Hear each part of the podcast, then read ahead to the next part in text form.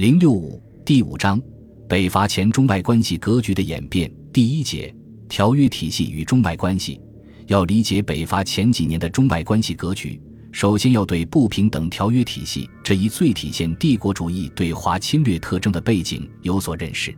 过去对帝国主义的研究明显侧重于实施侵略一方，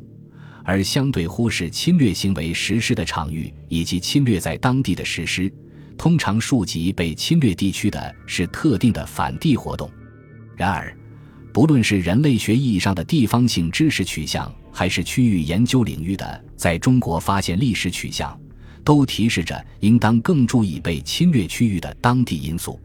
同时，任何侵略至少是两个或更多落实在特定地域上的文化、政治、经济体系之间的冲突，在重视这些体系所在空间因素的基础上，还要从时间视角去认识其多元互动的过程本身。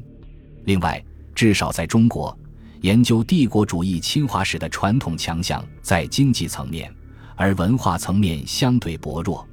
下文主要立足于帝国主义侵略所及的中国当地条件。更多从文化视角考察不平等条约体系的形成及其发生作用的进程，大致形成一个中外关系的认识框架，并据此解析一九二一年至一九二二年华盛顿会议后中外格局的变与不变，以为后面的叙述略作铺垫。